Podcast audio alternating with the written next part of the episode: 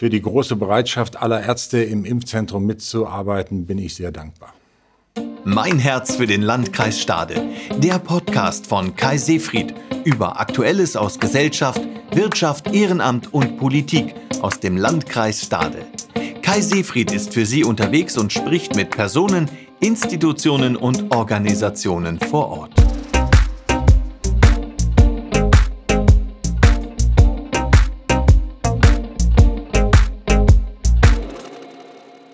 Seit fast einem Jahr befinden wir uns in der Corona-Krise, die unser Leben so massiv verändert hat. Große Hoffnung liegt jetzt in den bereits gefundenen Impfstoffen. Es liegt aber auch vieles dicht beieinander in der Diskussion. Hoffnung, Sorgen und auch Kritik. Wir haben zum einen viele, die mit großer Hoffnung auf den Impfstoff schauen und sich am liebsten sofort impfen lassen möchten. Dann gibt es aber auch viele, die mit Sorgen darauf schauen und Nebenwirkungen befürchten. Und es gibt die Verschwörungstheoretiker, die gar eine geplante Genveränderung hinter den Impfungen vermuten.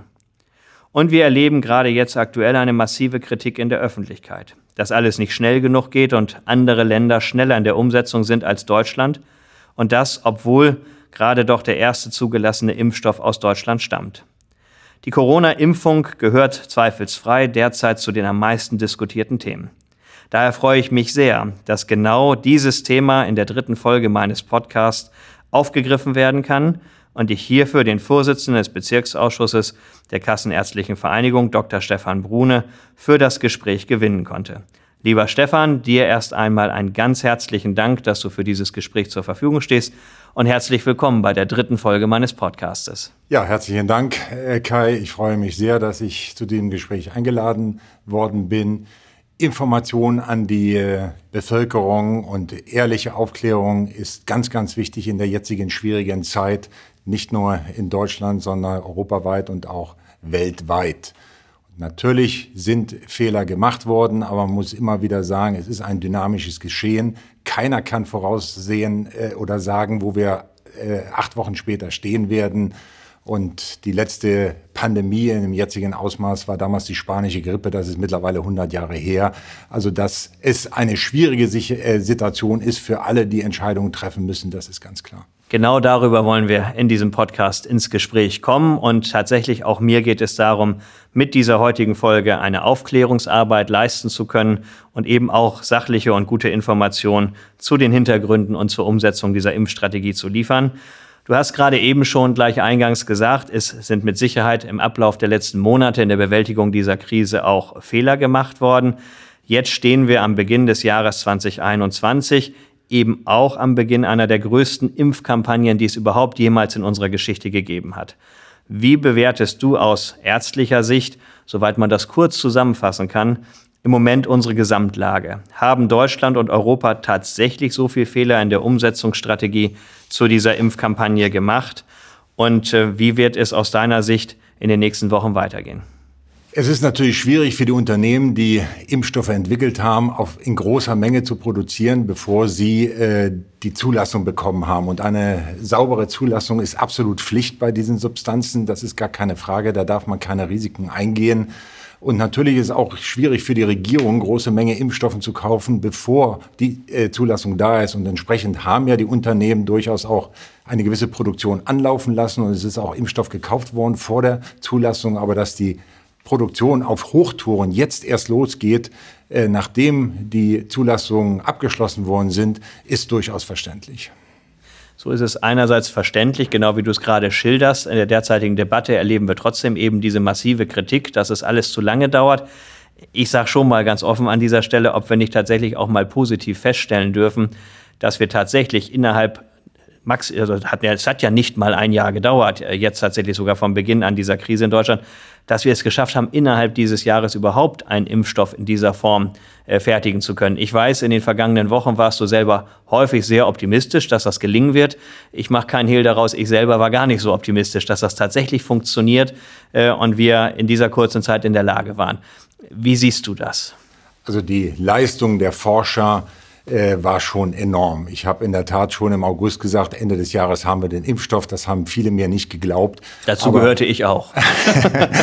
aber sie haben es tatsächlich geschafft und das ist schon eine enorme Leistung, weil normalerweise dauert die Entwicklung eines Impfstoffes 10 bis 15 Jahren. Und dieses Jahr haben sie wirklich geschafft. Natürlich, man hat sich auch, und das ist auch positiv, international gegenseitig geholfen. Man hat also nicht seine Erkenntnisse jeder für sich behalten, sondern man hat sich ausgetauscht und dadurch ging das sehr schnell. Natürlich auch mit Unterstützung der, der äh, Regierung mit, mit Forschungsgeldern etc. Das war sicherlich positiv und das ist sehr schnell gelungen. In der Tat, jetzt wo der Impfstoff da ist, kann man verstehen, dass viele sagen, warum geht's nicht noch schneller? Es gibt ja einzelne Länder, die es tatsächlich geschafft haben, noch schneller größere Bevölkerungsgruppen zu impfen. Äh, da gibt es sicherlich etliche Gründe für. Aber natürlich ist diese Kritik auch gerechtfertigt. Jeder, der natürlich jetzt auf einen Impfstoff wartet, ärgert sich natürlich über jeden Tag, den er warten muss.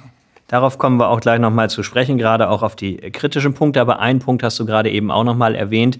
Äh, die Zusammenarbeit bei der Entwicklung des Impfstoffes. Gerade eben tatsächlich eine weltweite, eine globale Zusammenarbeit, die es hier gegeben hat, die auch zu diesem Erfolg beiträgt. Die passt ja eigentlich genau zu der Diskussion darüber, äh, warum wir in Deutschland vielleicht nicht mehr oder größere Mengen an Impfstoff zur Verfügung haben, weil ja auch da in der Diskussion zumindest in Europa so vorgegangen worden ist, zu sagen, es kann nicht angehen, dass ein Land tatsächlich extrem bevorteilt wird, sondern auch da sollten wir solidarisch denken und den Impfstoff entsprechend verteilen. Siehst du es auch so oder haben wir hier als Deutschland tatsächlich auch Fehler gemacht? Also eine Solidarität und zwar nicht nur niedersachsenweit oder deutschlandweit oder europaweit, sondern weltweite Solidarität ist gefragt. Und das ist ja das, was wir für die Zukunft auch haben wollen, dass die Staaten enger zusammenrücken und dass man sich gegenseitig hilft und nicht nur an sich primär denkt. Also insofern finde ich das absolut richtig, dass man auch für Europa eingekauft hat und nicht für Deutschland und auch daran denkt, dass eben die ärmeren Länder auch den Zugang zum Impfstoff bekommen, weil sonst hätten diese Länder überhaupt keine Chance. Also ich denke, eine weltweite Solidarität ist etwas, was wir absolut unterstützen sollten. Ein zweiter Punkt, der ja dazu geführt hat, dass dieser Impfstoff so schnell zur Verfügung steht, ist dieses schnelle Zulassungsverfahren und die schnellen Genehmigungen. Normalerweise hat ein neuer Impfstoff, so habe ich es zumindest gelernt äh, und gelesen in den letzten Wochen und Monaten, äh, mindestens eine Einführungszeit von zwei Jahren, drei Jahren oder deutlich darüber hinausgehend. Genau das ist natürlich auch ja, ein Stück weit Wasser auf die Mühlen für die Kritiker oder für diejenigen, die derzeit Sorgen haben, was die Nebenwirkungen eines solchen Impfstoffes angeht. Was sagst du den Kritikern im Moment mit Blick auf die Nebenwirkungen? Die Studien, die die Hersteller ja, äh, vorlegen müssen bei den unabhängigen Behörden, waren ja alle gut und wurden auch entsprechend schnell genehmigt. Natürlich ist eine Impfung, jede Impfung ist ein Eingriff in die Immunabwehr des Körpers. Das ist ja so gewollt. Und damit hat natürlich jede Impfung gewisse Nebenwirkungen. Davon muss man ausgehen. Soweit wir es bisher wissen, bei der Corona-Impfstoffen ist es so, dass natürlich leichte Nebenwirkungen, Schmerzen an der Einstichstelle für drei Tage, Glieder- und Muskelschmerzen, auch mal Durchfall oder auch leichtes Fieber. Das sind durchaus Nebenwirkungen, die auftreten können, die aber nicht dramatisch sind. In ganz selten, seltenen Fällen hat man tatsächlich schwerwiegende Nebenwirkungen. Das ist bei Menschen mit bekannten Allergien oder schwerem Asthma. Hier muss man in der Tat extrem vorsichtig sein. Und deswegen ist es auch wichtig, dass vor jeder Impfung auch ein ärztliches Gespräch geführt wird, dass man die Risiken abwägen kann. Aber insgesamt, so was wir bisher wissen, nach einigen Wochen ist, sind die Nebenwirkungen doch überschaubar und der Nutzen ist erheblich größer als die Risiken. Das, was du gerade zuletzt gesagt hast, ist, glaube ich, in diesem Zusammenhang mit der spannendste und auch der wichtigste Aspekt, tatsächlich zu sagen, die Risiken in Abwägung dessen, was passieren kann, wenn man erkrankt, gerade als Risikopatient, sind eben dann doch geringer, wenn ich mich impfen lasse, als wenn ich tatsächlich äh, ungeschützt dieser Krankheit entsprechend ausgesetzt bin. Was mir dabei äh, durchaus schon Gedanken macht, ist die Riesenverantwortung der Ärzte. Jetzt dann eben auch in der Beratung und auch im Einsatz in den Impfzentren. Ärzte haben ohnehin eine extrem große Verantwortung. Aber hier jetzt ja nochmal, gerade wenn ich auf die Beratungsgespräche schaue, die zu Beginn einer solchen Impfung stattfinden müssen, mit dieser kurzen Vorbereitungszeit, äh, wie schaffen unsere Ärzte das und wie stehst du an ihrer Seite, gerade eben auch aus Sicht der KVN? Also die, wir sind auch positiv überrascht. Wir haben gesagt, als Kassenärztliche Vereinigung übernehmen wir die Organisation der Rekrutierung der Ärzte. Alles andere läuft ja über, die, über das Bundesland oder über die Landkreise, die Organisation der Impfzentren. Wir rekrutieren die Ärzte und wir haben alle Ärzte angeschrieben, auch gemeinsam mit der Ärztekammer und waren also auch positiv überrascht, wie viele Ärzte sofort ihre Bereitschaft erklärt haben, hier mitzumachen. Natürlich gibt es Ärzte, die schon im Ruhestand sind, die man einsetzen kann, auch Kliniksärzte teilweise. Niedergelassene Ärzte sind auch durchaus bereit, in den Abendstunden oder auch am Wochenende zu impfen. Vielleicht wird es auch äh, notwendig sein, auch mal einzelnen Tagen die Praxen zu schließen, damit man jetzt möglichst viele Menschen impfen kann. Genau, also von daher wirklich ein Großer Dank an alle Beteiligten, die bereit sind, hier mitzuwirken, genau wie du es gerade eben auch geschildert hast. Dennoch gibt es eben auch Kritik, gerade in diesen Tagen. Unser Bundesland Niedersachsen ist massiv in die Kritik geraten. Es heißt, dass in keinem anderen Bundesland die Impfungen schleppender angelaufen sind als bei uns in Niedersachsen. Mittlerweile hat aber eben auch das Land 50 Impfzentren landesweit eingerichtet. Eines äh, gibt es davon eben auch hier bei uns in Stade. Das heißt, das Impfzentrum ist grundsätzlich startbereit und mobile Teams sind in den Pflegeeinrichtungen unterwegs, um dort die Impfungen durchzuführen. Warum hat das aus deiner Sicht so lange gedauert, gerade bei uns in Niedersachsen? Und sind die Vorwürfe auch gerechtfertigt, die aktuell im Raum stehen? Die Verteilung unter den Bundesländern ist sicherlich gerecht gewesen. Niedersachsen hat sicherlich das Problem, dass es eben ein Flächenland ist. Und es macht sicherlich keinen Sinn, bei vor Weihnachten oder vor Silvester, da wo relativ wenige Impfstoffe zur Verfügung standen, diese jetzt in dem gesamten Flächenland auf 50 Impfzentren zu verteilen. Und deswegen wurde ja entschieden, gemeinsam auch mit der Kassenärztlichen Vereinigung, wir setzen den ersten Impfstoff in vollem Umfang dort ein, wo wir die allergrößten Inzidenzzahlen haben. Das waren Osnabrück und Kloppenburg. Dort ist es ja auch rechtzeitig losgegangen. Jetzt habe ich gerade auch gelesen, mittlerweile sind über 60.000 Impfstoffe äh, oder Impfdosen in, in äh, Niedersachsen angekommen. Und jetzt kommt ja auch die Verteilung. Auch in Stade ist es ja losgegangen mit dem, mit den mobilen Impfteams, die jetzt erstmal in die Heime fahren und dort die, die älteren Mitbürger impfen und die Bewohner der Heime, wo ja hier, wo wir alle wissen, hier ist das mit Abstand größte Risiko.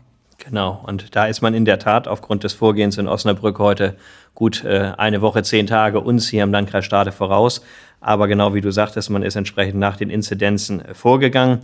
Niedersachsen hat mittlerweile rund 60.000 Impfdosen erhalten bzw. auch ausgeliefert. In Stade sind davon knapp 1.000 bisher angekommen. Das kann man auch gut ja dann entsprechend verteilen auf die 50 Impfzentren, die wir in Niedersachsen haben. Da die Impfung doppelt erfolgen muss, können mit diesen 1000 Impfdosen aber eben nur entsprechend 500 Personen aktuell geimpft werden. Daher gibt es auch eine öffentliche Diskussion darüber, ob nicht erst einmal alle Dosen verbraucht werden sollten, um tatsächlich sofort mehr zu erreichen und zumindest einen gewissen Schutzstatus auch mit einer ersten Impfung zu erzielen. Wie beurteilst du diese Diskussion? Das ist eine schwierige Diskussion. Da gibt es Pro und Contra für beide Vorgehensweise ich bin da jetzt nicht in der Entscheidung mit drin, aber ich würde, da wir wissen, dass ja in den nächsten Wochen ausreichende Lieferungen kommen, würde ich in der Tat eher dafür plädieren, jetzt möglichst viele zu impfen und nicht die für drei Wochen später zurückzulegen, sondern jetzt wirklich alle, die wir haben, zu impfen, in der Hoffnung und sicheren Annahme, dass wir in drei Wochen dann wieder Lieferungen bekommen, dass wir auch diejenigen, die jetzt die Erstimpfung hatten, dann in drei Wochen auch impfen können. Also ich glaube, es macht wenig Sinn, die Impfdosen jetzt ungenutzt drei Wochen liegen zu lassen, bis die Erstgeimpften dann ihre Zweitimpfung kriegen. Also tatsächlich, das ist ein spannender Punkt in der aktuellen Diskussion, wo ich selber auch auf die weitere Entwicklung äh, gespannt bin, weil klar ist, derjenige, der zuerst mit einem gewissen Impfstoff geimpft worden ist, muss genau den gleichen Impfstoff wiederbekommen. Es hieß auch, zumindest habe ich so gelesen, bestmöglich auch aus einer Charge. Das würde natürlich dafür sprechen, dass man eigentlich sagt, man impft erstmal nur einmal. Äh, unsere niedersächsische Gesundheitsministerin hat gesagt, sie hält das Ganze für eine Wette, wenn man jetzt tatsächlich alles sofort verimpfen würde. Aber ich kann deiner Argumentation hier eben auch sehr viel abgewinnen, weil wir im Moment eine so geringe Menge haben, aber wissen, in den nächsten Wochen kommt mehr. Äh, kann das eben genau eine solche Entwicklung auch sein. Also Ziel muss natürlich sein, tatsächlich so schnell es geht, so viele Menschen, vor allen Dingen Risikogruppen, äh, entsprechend zu erreichen. Schauen wir noch mal ganz konkret auf den Landkreis Stade. Die KVN selbst ist ja für das Impfzentrum nicht zuständig, sondern du hast gerade eben schon gesagt, es wird unterstützt bei der Bereitstellung des entsprechenden Personals. Wie siehst du im Moment die Vorbereitung, wie sie im Landkreis Stade getätigt worden sind und wie weit kannst du konkret sagen, was passiert eigentlich in den nächsten Tagen und Wochen bei uns im Landkreis? Ja, also das Impfzentrum war ja tatsächlich am 15. Dezember schon fertig. Ich habe es damals schon besichtigen dürfen. Da kann man nur sagen, da hat der Landkreis sehr gut gearbeitet. Das Impfzentrum war fertig, auch mit acht parallelen Stationen, wo geimpft werden kann. Da haben wir letztendlich nur auf den Impfstoff gewartet.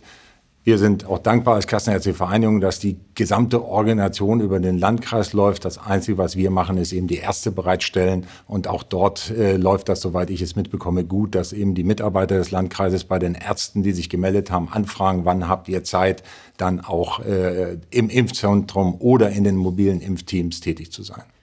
Dazu nochmal ganz konkret für die Bürgerinnen und Bürger bei uns im Landkreis, was bedeutet das? Ab wann wird man sich anmelden können für eine Impfung, beziehungsweise wie läuft das Verfahren überhaupt ab? Wir haben ja gerade eben auch schon berichtet. Aktuell sind die mobilen Teams unterwegs, die erstmal zunächst die äh, Pflegeheime äh, entsprechend besuchen, um wirklich die Risikopatienten dort entsprechend zu erreichen. Dann geht es auch an die äh, Pflegekräfte, an das Personal und an diejenigen, die im Rettungsdienst im Gesundheitswesen entsprechend beschäftigt sind, um wirklich die Risikobereiche entsprechend abzudecken. Ähm, was muss der normale Bürger tun, der eine solche Impfung erhalten möchte? Wie wird das äh, vorangehen? Da muss man in der Tat etwas Kritik aussprechen, weil hier war der Informationsfluss nicht gut. Und vor allen Dingen ging es hin und her. Selbst wir hier als KV, ein Tag wurde gesagt, die Menschen müssen sich selbst über die Hotline melden, um einen Termin zu bekommen. Dann wurde die Hotline wieder abgeschaltet, die schon lief. Oder man hat die Hotline erreicht, die wussten auch nicht viel mehr. Zwischenzeitlich hieß es dann, alle werden angeschrieben und bekommen einen Termin. Ich glaube, hier ist es tatsächlich nicht sonderlich gut gelaufen. Wir brauchen eine ganz klare Vorgabe, wie es nun genau laufen soll. Und das muss auch in der Presse mitgeteilt werden, damit die Menschen ihre Verunsicherung ablegen können. Soweit ich jetzt weiß, nach dem jetzigen Stand werden alle über 80-Jährigen angeschrieben und darüber informiert. Und dann, wenn sie den Brief bekommen haben, müssen sie sich dann selbst melden. Also die über 80-Jährigen, die zu Hause wohnen, müssen sich dann selbst melden im Impfzentrum online oder per Telefon, um dann einen Termin zu bekommen. Genau, das ist eben in der Tat der jetzige Sachstand. Äh, und ich bin dir auch dankbar für die offenen Worte mit Blick äh, auf die letzten Wochen. Ich glaube, dass das tatsächlich ein ganz zentrales Problem in der Kommunikation dargestellt hat. Aber Sachstand ist jetzt eben aktuell der, dass in dieser Woche, in diesen Tagen, auch der Veröffentlichung des Podcasts, alle über 80-Jährigen automatisch über das Land angeschrieben und informiert werden. In einem nächsten Schritt zumindest ist es so in der Diskussion, dass dies dann auch für die Zielgruppe über 60 gemacht werden soll. Da gibt es aber derzeit noch keine Festlegung. Aber ich teile deine Meinung äh, voll und ganz. Es wird darum gehen, die Menschen, die Bürgerinnen und Bürger, diejenigen, die sich impfen lassen wollen, auch direkt anzusprechen, direkt zu informieren und ihnen die entsprechenden Wege aufzuzeigen. Wir können heute auf jeden Fall erstmal festhalten, für die über 80-Jährigen wird das jetzt in diesen Tagen passieren. Und das wären dann ja auch die ersten, die hoffentlich in den nächsten Wochen dann im Impfzentrum in Stade auch begrüßt werden können. Wenn wir auf die Impfstrategie schauen, die jetzt gewählt worden ist mit den verschiedenen Risikogruppen, gibt es auch immer wieder eine Diskussion, hätte man nicht anders vorgehen sollen. Der Ethikrat ist eingebunden bei der Gestaltung dieser Impfstrategie. Wie beurteilst du das Vorgehen, wie man es jetzt gewählt hat? Hätte man eine andere Reihenfolge wählen sollen oder sollte man an dieser Impfstrategie jetzt noch Veränderungen vornehmen? Also man hätte natürlich viele andere Reihenvorschläge auch machen können, aber wie du schon sagst, die Ständige Impfkommission war eingebunden, der Ethikrat war eingebunden und auch die Ärzteschaft war eingebunden. Insofern muss man eine Entscheidung treffen mit allen über 80-Jährigen. Zuerst impfen, unabhängig von den Vorerkrankungen. Das ist auch ein wichtiger Punkt, dass die Patienten jetzt nicht unnötigerweise in die Arztpraxen gehen und sagen, ich brauche eine Bescheinigung, damit ich schneller drankomme. Das stimmt einfach nicht. Wir haben eine Altersgrenze. Alle über 80-Jährigen werden als erstes geimpft. Man braucht keine Bescheinigung vom Arzt zum jetzigen Zeitpunkt. Das ist, glaube ich, ganz wichtig. Und jetzt, wo man eine Entscheidung getroffen hat, sollten auch alle dahinter stehen und diese auch so durchziehen.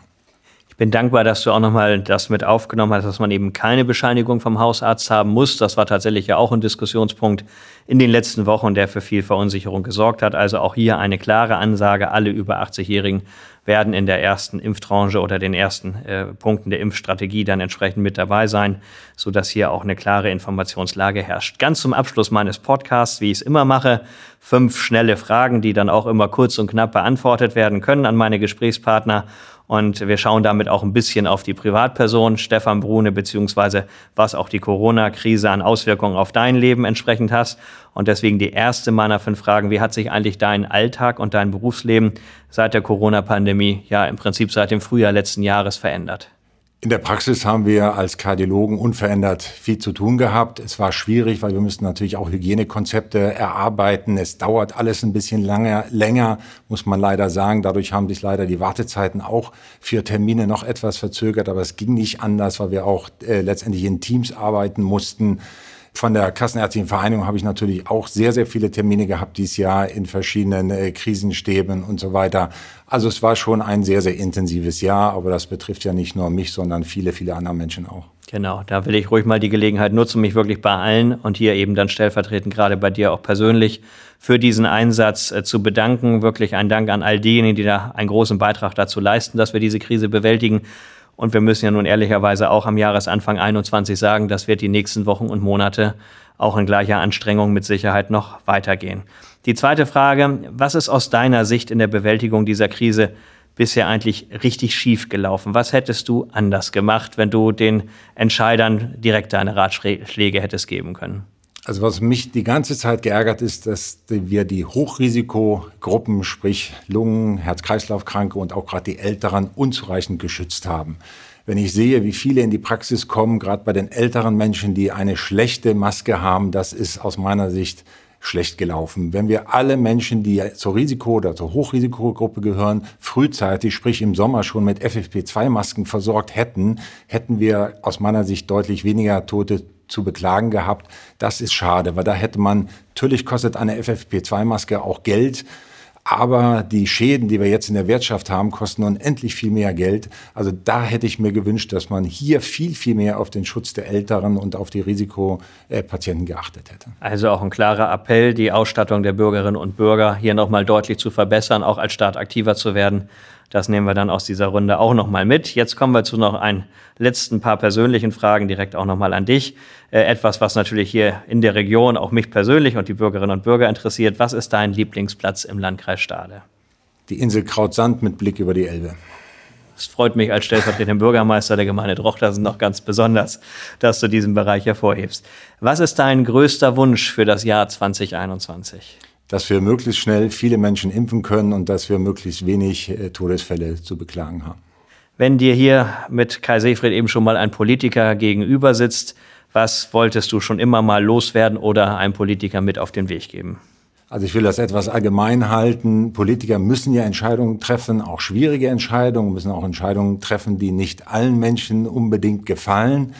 Was aus meiner Sicht extrem wichtig ist und was die Bevölkerung möchte, ist, dass die Politiker ein offenes Ohr haben, auch für den kleinen Mann, zuhören und Verständnis zeigen, teilweise dann auch andere Entscheidungen treffen müssen. Aber ich glaube gerade, dass die Bevölkerung das Gefühl hat, man kann einen Politiker direkt ansprechen und seine Sorgen loswerden. Das, glaube ich, ist ein Wunsch der Bevölkerung. Und dazu würde ich eigentlich allen Politikern raten. Ja, vielen Dank genau für diesen Blick und dieser Podcast soll auch ein Beitrag dazu sein, genau das zu tun, Themen aufzugreifen, hinzuhören und auch Themen entsprechend zu transportieren. Deswegen dir nochmal einen ganz herzlichen Dank, dass du dafür zur Verfügung gestanden hast. Ich glaube, es gibt noch viele weitere Fragen, gerade mit Blick auf die Umsetzung der Impfstrategie, die uns auch in den nächsten Tagen und Wochen beschäftigen werden, die wir sicherlich auch in der politischen Diskussion aufgreifen. Auch dieses Gespräch hätte in der Form sicherlich noch weiter fortgesetzt werden können. Ich glaube, dass wir trotzdem einen Beitrag mit diesem Podcast dazu leisten konnten, etwas mehr Aufklärung äh, tatsächlich auch zu leisten, mehr Hintergrundinformationen zu geben und damit auch einen Beitrag zur erfolgreichen Umsetzung dieser Impfstrategie dann leisten zu können. Einen herzlichen Dank an Stefan Brune, einen herzlichen Dank an alle Zuhörer. Ich freue mich schon auf die nächste Folge. Aber abschließend, lieber Stefan, vor allen Dingen dir nochmal einen herzlichen Dank für deine Zeit. Ja, sehr gerne und vielen Dank für das Gespräch. Vielen Dank fürs Zuhören. Das war eine weitere Folge von Mein Herz für den Landkreis Stade, der Podcast. Ich hoffe, Ihnen hat die Folge gefallen. Freuen Sie sich bereits heute auf die nächste Folge und teilen Sie mir gerne auch Ihre Themenwünsche und Anregungen mit. Sie erreichen mich, bekannt über meine Social-Media-Kanäle, unter Kai Seefried. Bis dahin und alles Gute, Ihr Kai Seefried.